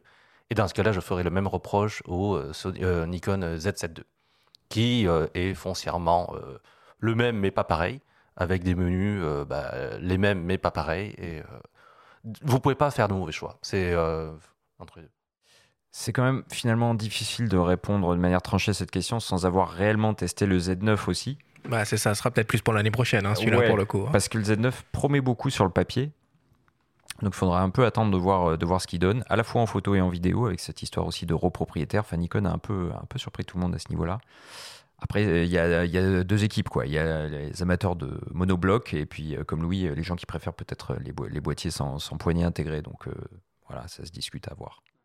Côté vidéo, alors là pour le coup, il y a vraiment du choix hein, en hybride 2436. Il y a même des modèles qui sont entre guillemets un peu spécialement conçus pour cet usage. Qu'est-ce qu'on pourrait euh, proposer, euh, Benjamin? Bah, c'est embêtant, on va reparler du S5. Euh, là, pour le coup, en termes de rapport qualité-prix, attention. Et il est vrai que là, on a un mini S1H, comme l'a dit Bruno, c'est tout à fait vrai depuis les dernières mises à jour aussi. On en revient à ça. Le fait de pouvoir faire euh, du RAW, de la 6K RAW euh, en externe, hein, de faire du 4 de 2 10 bits en interne à 50 images secondes. Alors attention, recadrage 1.5 euh, quand on filme à 50 images secondes, mais c'est valable pour la 7 euh, pour la 7.4, c'est valable pour la 7S3, c'est valable pour les S1H. Donc Le euh, 7S3 recadre pas. tout, tout- tout le monde. À 50 images secondes, il ne recadre pas? Ah, bah, ah, ah, c'est bah, ah oui, c'est le premier eh ben, appareil ce sera- à pas le faire, Et hein. ce sera l'avantage de la 7S3 du coup, mais qui vaut 2000 euros de plus. Donc, 3000 même. ouais, voire plus. Donc, tu vois, donc finalement, le S5 reste le meilleur élève. Et puis, la vidéo anamorphique qui ouvre des portes. euh, Littéralement. li- Enfin, voilà. Des portes larges. Bah, large, avec euh, Sirui qui en plus euh, annonce une optique là euh, aux environs de 600 euros. Il n'y a, pas- il y a pas vraiment match dans cette catégorie-là. Après, sur le haut de gamme, effectivement, la 7S3 réunit beaucoup d'ingrédients qui font que en basse lumière, euh, en tournage euh, continu, illimité et en multicam, et là on revient peut-être à ce que disait aussi euh, Bruno sur euh, l'intégration de boîtiers APS-C dans son flux euh, chez Sony, pourquoi pas. Mais rapport qualité-prix, c'est le S5. Louis, Bruno, vidéo 2436 Euh, tout pareil, mais j'ajouterais aussi pour la 7S3, c'est- et là c'est encore un avantage euh, d'avoir été les premiers, c'est que l'écosystème des accessoires pour les Sony est un petit peu plus développé aujourd'hui. Mhm. Donc pour quelqu'un qui, qui n'aurait pas le temps d'attendre, euh, bon ben, pour le coup, il n'y a pas match et c'est en défaveur du, du Panasonic. L'autre défaut du Panasonic, euh, qui pourtant a énormément de qualité, c'est que sa monture a encore trop peu de bacs d'adaptation. Euh, il y a de très bons objectifs chez Sigma, chez Panasonic et bien sûr chez Leica, mais quand on veut monter ben, des objectifs FD qui sont très très prisés des vidéastes, euh, des objectifs en monture F et tout ça, il n'y a pas, il y a pas full et on est sur du nouveau flex à plus de 150, 200 euros. Oui, puis euh, bah, Sony, en plus de l'écosystème, ils ont aussi un, un argument qu'il ne faut pas négliger. C'est, enfin, finalement, c'est le point marketing. Ils se sont installés maintenant en photo euh, 24-36 et surtout en vidéo. Plein de gens étaient sur la 7S2. euh, Ça faisait 5-6 Mm. ans qu'elle n'avait pas été renouvelée. Maintenant, c'est la 7S3. Et euh, un peu comme Apple, de toute façon, ils vont vampiriser le marché parce que le produit est très bon. Peut-être un peu moins euh, extravagant que euh, certains produits chez, euh, chez Panasonic ou maintenant bientôt chez Nikon et tout ça. Mais euh, il est très capable, il est fiable. Et voilà, les gens, ils savaient d'où ils partaient avec la 7S2. Ils ont la 7S3.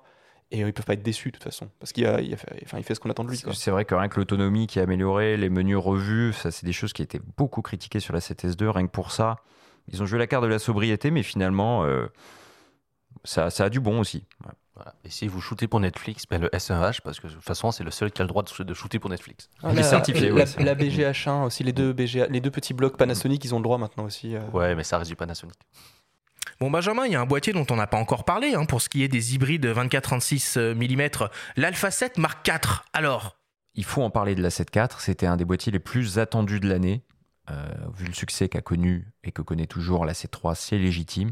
Il s'agit en réalité d'un petit Alpha 1 plus que d'un vrai successeur de la 7.3. Il est quand même positionné assez cher puisqu'il est au-delà de 2700 euros. Mais on trouve à l'intérieur des caractéristiques dignes euh, d'un petit boîtier pro et surtout un capteur de 33 millions de pixels inédit, une définition intermédiaire. Ça pourrait être vraiment la bonne équation entre les générations 24 millions et les 50 millions et plus. C'est vraiment intéressant le choix de, cette définition, je trouve. Après, il y a des petites euh, timidités par ailleurs sur euh, le viseur qui aurait pu être un peu plus défini. On est sur 3,68 alors que sur la 1, la facette S3, on est à plus de 9 millions. Ils auraient pu aller peut-être un peu plus loin là-dessus vu le prix.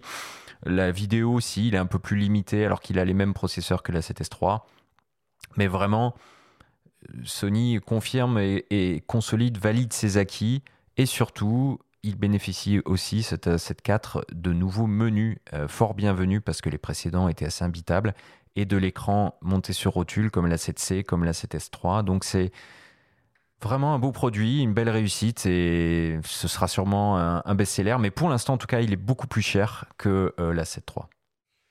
Ok, on attaque la dernière catégorie de cette, de cette sélection avec les, les hybrides, les boîtiers équipés de capteurs à moyen format. Bruno, le meilleur rapport qualité-prix, je pense que ça va être très rapide. C'est le Fujifilm GFX 50S.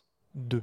Ah, ils en sorti un 2 Ah oui, oui, c'est vrai, ils ont sorti un 2. Ah, oui, oui, oui, oui, Même sans sortir le 2, c'était quand même ce Ah, il- boîtier-là. Il, est plus commercialisé le 50S, donc euh, ça va être compliqué de le Eh ben conseiller. voilà. Alors parle-nous un peu du, euh, de la version 2 du coup, Louis. Alors la version 2, elle reprend exactement le même boîtier que le GFX 100S, donc on est sur un moyen format compact entre guillemets, c'est-à-dire un moyen format qui fait la taille d'un d'un réflexe à peu près, mais avec un capteur de 50 mégapixels euh, stabilisé. Bon, un capteur qui est un peu ancien parce qu'il a, il a, il a quand même moins de 10 ans, mais on a quand même euh, tout le bénéfice du moyen format, c'est-à-dire un piqué exceptionnel, une restitution des, détails qui est vraiment magique, et puis surtout, enfin.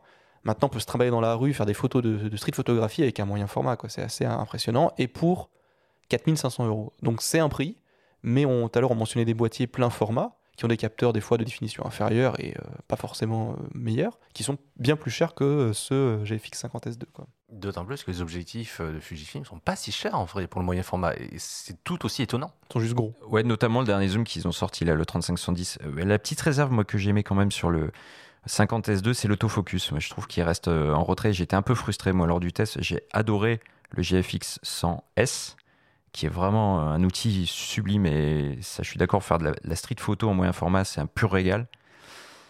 Été un peu déçu que, Fuji ne reprenne pas le même euh, système AF sur le, le 50S2, qui est quand même un peu plus poussif, un peu plus bruyant. Ça reste néanmoins un superbe appareil. Donc, par contre, les gens qui veulent faire de la vidéo au moyen format, il faut aller sur le 100S, à mon, avis, si on veut utiliser l'autofocus.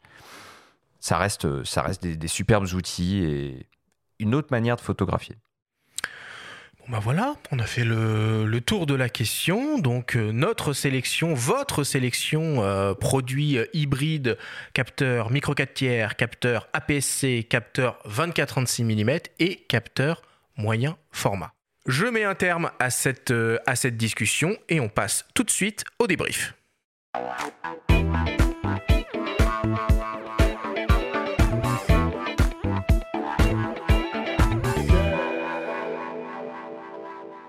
Nous sommes toujours avec les journalistes Bruno Labarbère et Louis Royer pour notre grande sélection des meilleurs boîtiers hybrides 2021. Bruno, Louis, si on devait essayer de résumer et de synthétiser en quelques minutes ce qu'on s'est dit pendant cette émission, qu'est-ce que ce serait? Bruno Ce qui est très plaisant, c'est qu'il y a des boîtiers qui clairement font l'unanimité euh, pour chaque catégorie. Donc ça facilite énormément le guide d'achat. Euh, je vais commencer par la PSC. Tout le monde était d'accord pour dire qu'il fallait un XT4. Si vous avez les moyens, achetez un XT4. Et si vous n'avez pas les moyens, achetez un XT30 ou un XS1. XS10 XS10. XS10. Il reste cher le XS10, attention, t'es au-delà du millier d'euros quand même. Non, non, il est sous Euh, 1000 euros, il a, il a 9,999. Ouais, mais en kit, il faut une optique avec. Oui, en kit. en Ouais, kit. Ouais, tu peux faire de la photo sans optique, mais je- C'est très surfait les objectifs. On, on hein. en approche des, des promotions de Noël, donc à mon avis, les petits Ah. kits euh, sous les 1000 euros seraient tentants de, de sortir de la part de Fujifilm. Écoute, euh, ouais, à suivre, mais moi je l'ai pas vu à ce prix. Mais on va dire chaos technique euh, de Fujifilm. Louis, qu'est-ce qu'il faudrait retenir? Ah, il faudrait retenir euh, que même s'ils sont pas encore euh, très très présents euh, sur le, le marché, enfin au niveau euh, image, au niveau marketing, je veux dire, le Panasonic en plein format, ils ont quand même quelques arguments à faire valoir, notamment avec le S5. On était aussi tous d'accord en disant que c'est un très bon rapport qualité-prix. Il est bon en photo, il est bon en vidéo. Il va juste un peu rebuter ceux qui, euh, ceux qui veulent faire de l'animalier, peut-être ou du sport, parce que là, c'est pas le, c'est pas l'autofocus le plus vif et la rafale est assez anecdotique. Mais pour ça, il y a quand même plein plein de choix maintenant en 24-36. On n'a pas parlé du micro 4 tiers, mais le, le G9 euh, a quand même aussi euh, recueilli un peu nos, nos suffrages.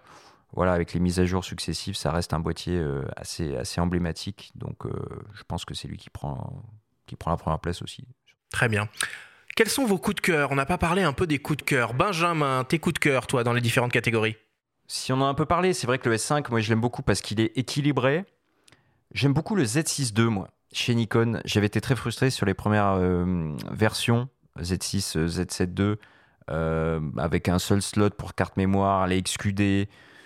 Je reste un peu frustré parce que au niveau de l'écran, j'aurais aimé qu'il fasse un écran sur rotule, un peu comme euh, Sony commence à le faire. euh, mais ça reste, en termes de polyvalence et de qualité de visée, d'autofocus, et moi qui ai d'anciennes optiques Nikon AIS notamment, un outil que, que j'aime beaucoup aussi. Louis? Alors pour les coups de cœur, euh, pour le 24-36, même si Nikon sont de très bons produits, je trouve qu'au niveau ergonomie, c'est vraiment pas mal. Moi, je mettrais en avant deux produits. Alors, je mettrais en avant le Canon R6 maintenant, qui même Hmm. s'il a un capteur de seulement 20 mégapixels, alors c'est vraiment la tranche basse de la définition aujourd'hui, on est en fait sur un boîtier qui est très performant. On est sur un, euh, un DX Mark III, l'énorme réflexe sport, mais dans un format euh, plus petit. Il a un autofocus hyper réactif, une rafale du tonnerre, et euh, voilà, il est bon dans toutes les situations. On peut juste lui reprocher une faible définition, mais sinon, c'est vraiment un boîtier, euh, un, vraiment un boîtier très très bon. Et sinon, je mettrais aussi en avant le Sony A7 IV, donc qui est plus récent, lui qui vient de sortir, qui, ben, à mon goût, est un peu cher parce qu'on a quand même un, gros bond de 500 euros par rapport à la 7 III qui est sorti il y a quelques années. Mais voilà, il y a, y a tout ce que fait de, enfin tout ce que Sony fait de mieux avec un nouveau capteur dedans de 33 mégapixels, avec un écran sur rotule pour une fois. Il y a juste un peu la partie vidéo où on est un peu frustré parce qu'on attendait de la 6K au moins, on attendait euh, plein d'avantages, plein d'avancées, je veux dire. Et on est sur un boîtier en fait qui peut faire bien mieux que ne fait la 7S III mais tout d'un coup qu'on a euh, bridé. Parce que là, c'est vraiment Sony fait de la segmentation de gamme et on se retrouve avec un, un boîtier qui en vidéo, un énorme crop en 4K 60p, alors qu'il n'y a pas de raison, dans, hormis le fait de vouloir vendre plus d'A7S3, il n'y aurait pas de raison de brider cet A7 IV, quoi. mais qui est un excellent boîtier pour par ailleurs. Bruno Moi, j'aurais deux coups de cœur. Euh, en 24-36, euh, euh, j'aime beaucoup le Leica SL2S, qui foncièrement est un Panasonic Lumix S5 rhabillé, mais joliment rhabillé, qui a l'avantage d'avoir ben, un viseur de 5 millions de points. On n'en a pas parlé, mais c'est aussi un petit peu le, défaut du, du S5 qui soit retenu sur ce côté-là, et euh, d'avoir un écran secondaire. Et en plus, un Leica. Euh, voilà, donc euh, ça, ce petit coup de cœur en 24-36 et un APS-C. Si personnellement je devais acheter un APS-C, ce serait euh, un Ricoh euh, GR3X, donc qui n'est pas un hybride. Je suis désolé, je vais me faire taper sur les, voilà, sur les points. Hors catégorie. Voilà, hors catégorie, mais bah, on a tous les avantages de l'APS-C, un super objectif, un super capteur et ça tient à la poche. Bon, alors euh, le Ricoh GR3X, euh, le seul compact hein, un peu hein, qui est sorti euh, de l'année, donc ça règle le problème de cette catégorie-là. On n'a pas parlé des réflexes. Euh, Est-ce qu'on a quelque chose à dire sur les réflexes? C'est mort. Ils sont toujours là quand même. voilà, si des gens ont des optiques euh, euh, réflexes et qu'ils n'ont pas de besoin impérieux en vidéo ou en visée par écran, ma foi, euh, pourquoi pas se faire plaisir avec un 5D Mark IV ou euh, des, des boîtiers comme ça qui désormais sont à des tarifs beaucoup plus accessibles. Faut- Faut pas les jeter les réflexes loin de là. Il y a des gens qui n'ont pas besoin de, shooter en 4K, qui n'ont pas besoin d'autofocus ultra rapide en live view.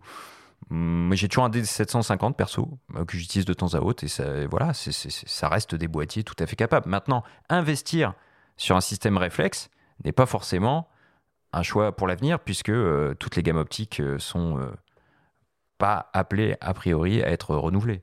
Elles sont même arrêtées. Hein. Canon, Voilà. ils ont dit qu'ils ne feraient, ils feraient plus d'objectifs réflexes. Donc, de toute façon, là, c'est un énorme acteur du marché qui a dit bon, nous, les réflexes, en fait, euh, bah non, stop. Bah, Il y, a- il y a Ricoh qui continue. Après, voilà, Oui. c'est un peu l'exception puisqu'ils ne sont pas sur le segment, euh, voilà, sur le segment hybride. Donc il y a les Pentax qui continuent à vivre. Il y a eu le K3 Mark III cette année, hein, qu'on aurait pu citer aussi. Mais eux, ils restent isolés sur leur segment. Donc on ne peut pas bannir les réflexes. Mais on ne peut pas non plus dire aux gens d'investir. C'est un peu comme en automobile. On, on, on va peut-être pas conseiller aux gens d'investir dans un diesel aujourd'hui. Louis, toi qui as une, vision euh, très claire aussi de ce qui se passe du côté des smartphones euh, en mobilité, est-ce qu'il y aurait un ou deux modèles qu'on pourrait conseiller pour un, pour un photographe, là, pour le coup, vraiment hein? Euh, tout le monde est photographe, personne n'est photographe évidemment. Alors si on voulait vraiment prendre un, téléphone qui réponde au mieux à nos besoins en photographie, qui se rapproche le plus de nos expériences qu'on a avec un boîtier traditionnel, il faudrait se tourner évidemment vers les, nouveaux Google Pixel 6 et euh, Pixel 6 Pro, qui sont les peut-être les appareils photo, enfin les téléphones avec les meilleurs appareils photo du marché. Après c'est ça, la, gloire est toujours éphémère en smartphone, c'est que dans six mois, on- il y aura toujours mieux, il y aura toujours plus performant. Là, mais voilà, là, on est sur des, smartphones, ils sont tellement, euh, tellement aidés par leurs algorithmes, par leur IA, qui proposent des photos vraiment en sortie de, sortie de boîtier, entre guillemets, qui sont euh, tout bonnement exceptionnelles. On on ne peut même pas, des fois, avoir des résultats identiques sur son appareil en sortie de boîtier. Vous prenez votre, votre smartphone, faites une photo, vous êtes un peu euh, surpris du résultat avec votre boîtier. Souvent, il va falloir un petit peu de retouche euh, pour faire une photo sans doute meilleure. Mais directement sortie de l'appareil, euh, le- les smartphones comme les Pixel 6, Pixel 6 Pro ou les nouveaux iPhone 13, 13 Pro, 13 Pro Max, ils, ont, ils sont quand même assez impressionnants. Bah écoutez, je vous remercie infiniment pour toutes ces explications.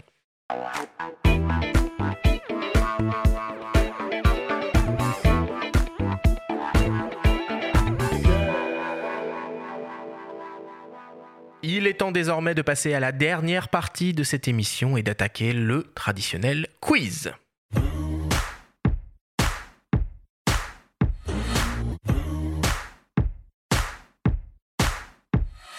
Je le rappelle, le principe du quiz est très simple. Nous avons reçu des questions de la part de nos auditeurs qu'ils vous ont posées via notre compte Instagram en lien ou non avec le sujet de notre émission.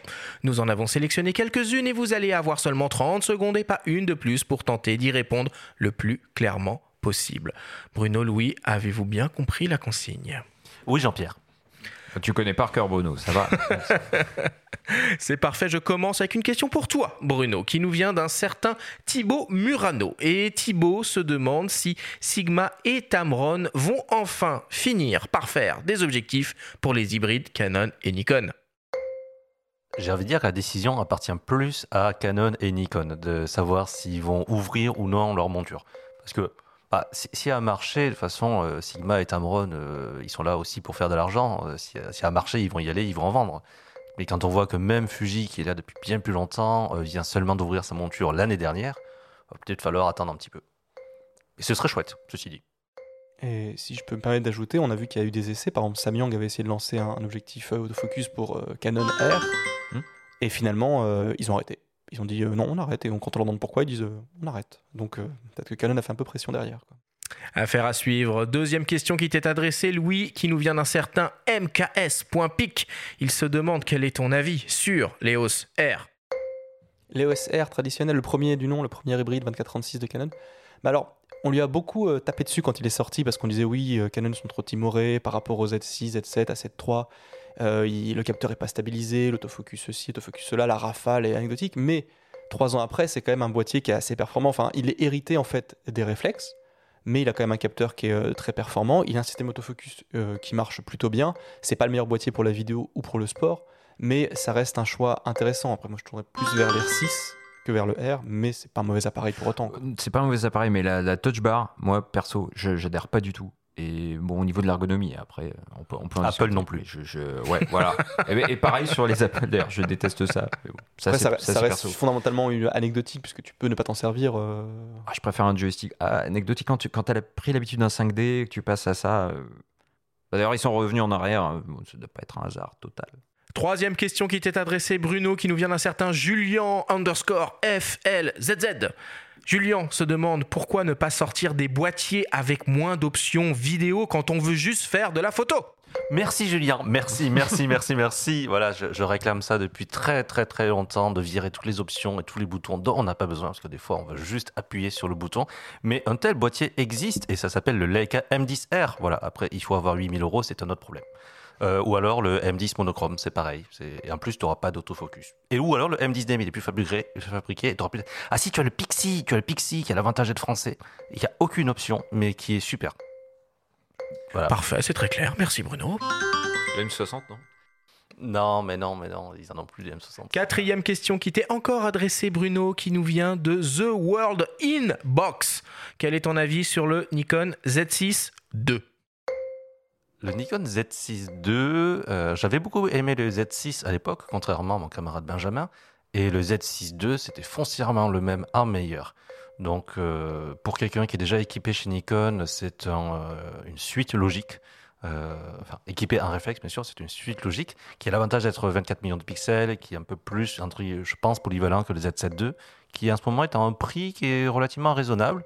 Donc, c'est une bonne option, mais euh, il y a quand même mieux ailleurs, par exemple le S5. Cinquième et avant-dernière question qui t'est adressée, Louis. On retrouve Thibaut underscore Murano qui se demande Canon EOS R6 ou Sony Alpha 7 Mark IV Alors, euh, bon, si on joue le jeu de la nouveauté, le Sony Alpha 7 Mark IV, il est euh, plus récent, plus poussé. euh, il a un système de stockage qui utilise des cartes plus modernes et plus rapides. Et surtout un capteur bien plus défini. Moi, c'est vraiment le, nerf de la guerre actuellement. Le capteur de 20 mégapixels du R6, il est un peu limité. Et surtout au niveau du au niveau design ergonomie, je trouve le, le R6, il fait un peu moins qualitatif, un peu moins euh, euh, facile, enfin pas facile d'utilisation, mais un peu moins poussé que le, la 7 IV.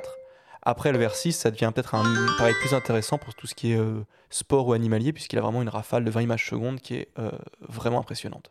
Merci beaucoup Louis. Et enfin, dernière question, une question qui tue, une question signée par mes soins. C'est la question qui tue. S'il ne devait en rester qu'un. Bruno. Highlander. Ah, un boîtier. Euh, Le 1 était le meilleur. Il y a un remake là. Ah, euh, Hors alors, sujet les gars, hors sujet, hors sujet. S'il ne devait en rester qu'un, ah bah le Leica M10. Louis. S'il devait rester qu'un seul appareil, ah bah moi je partirais plus sur. euh, hein, Là, là, il y a un piège vraiment. hein, C'est vraiment la question qui tue. Euh, allez, moi je suis, un- je suis complètement parti pris et moi je reprends, me- je reste droit dans mes bottes, je, je reste sur le Sony Alpha. hein. Benjamin? Le Ricoh GR3, évidemment. Le meilleur appareil Évidemment. étant celui qu'on a toujours avec soi. Évidemment, évidemment. Bon, merci à tous.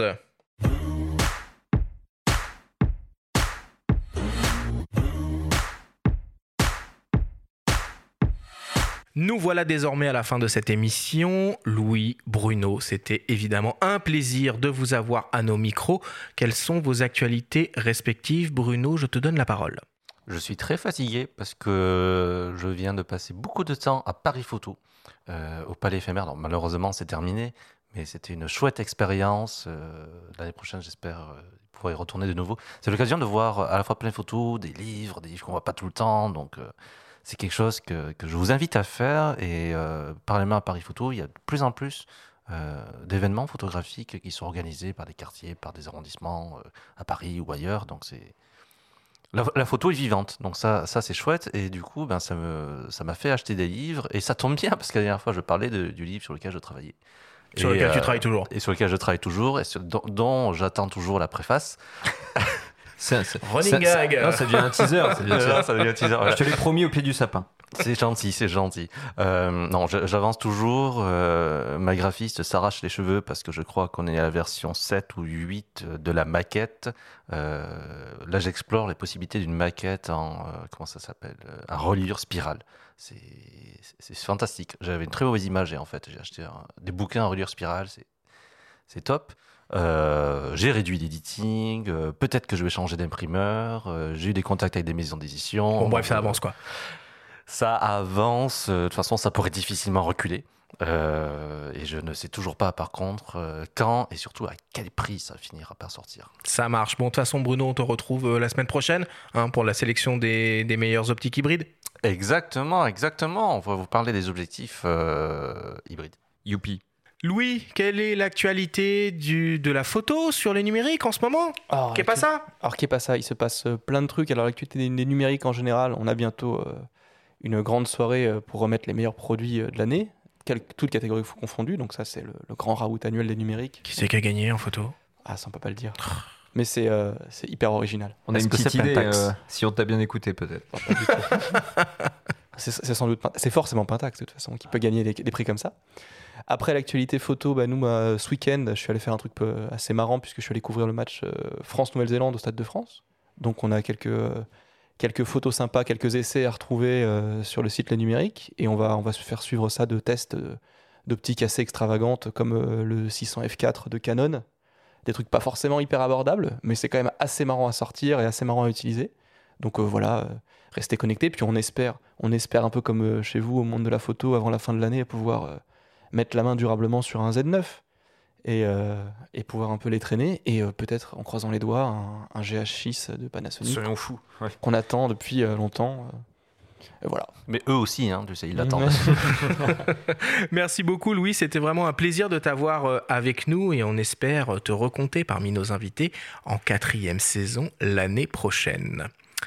Benjamin, l'actualité du monde de la photo? Bah, deux numéros en kiosque, donc on a l'édition mensuelle avec un grand dossier sur la photo de retouche appliquée au paysage. Un joli dossier signé sur la Barbère sur la photo aurait-elle perdu de son charme? Je vous en recommande la lecture par rapport à tout ce qu'on a dit sur tout ce qui est moderne, etc. Hum, et puis des, des grandes avant-premières, donc du fameux Z9 qu'on attend euh, effectivement assez impatiemment. Et puis en parallèle, il y a notre guide matériel annuel qui est aussi en kiosque avec tout ce qu'on a un petit peu dit là. Hum, Tout ça, c'est en kiosque en numérique ou dans les kiosques en papier. Merci beaucoup Benjamin. La semaine prochaine, on continue nos guides de fin d'année avec une émission dédiée aux meilleures optiques hybrides. On retrouvera de nouveau notre ami Bruno Labarbère qui sera accompagné de Pierre-Marie Salomez du magazine Chasseur d'images. Merci à tous de nous avoir écoutés. Prenez soin de vous et à la semaine prochaine.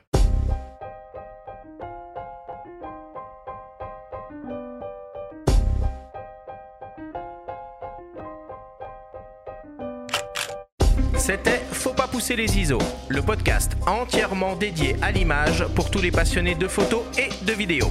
Cette émission vous a été présentée en partenariat avec Sony et sa gamme de boîtiers hybrides plein format photo et vidéo pour les professionnels et les amoureux de la belle image. Abonnez-vous à notre chaîne et retrouvez l'intégralité de nos émissions depuis toutes les plateformes comme Spotify, Apple Podcasts, Google Podcasts, Deezer, Amazon Music et YouTube. Rendez-vous jeudi prochain pour un nouvel épisode. D'ici là, faites de la photo et n'oubliez pas, faut pas pousser les ISO.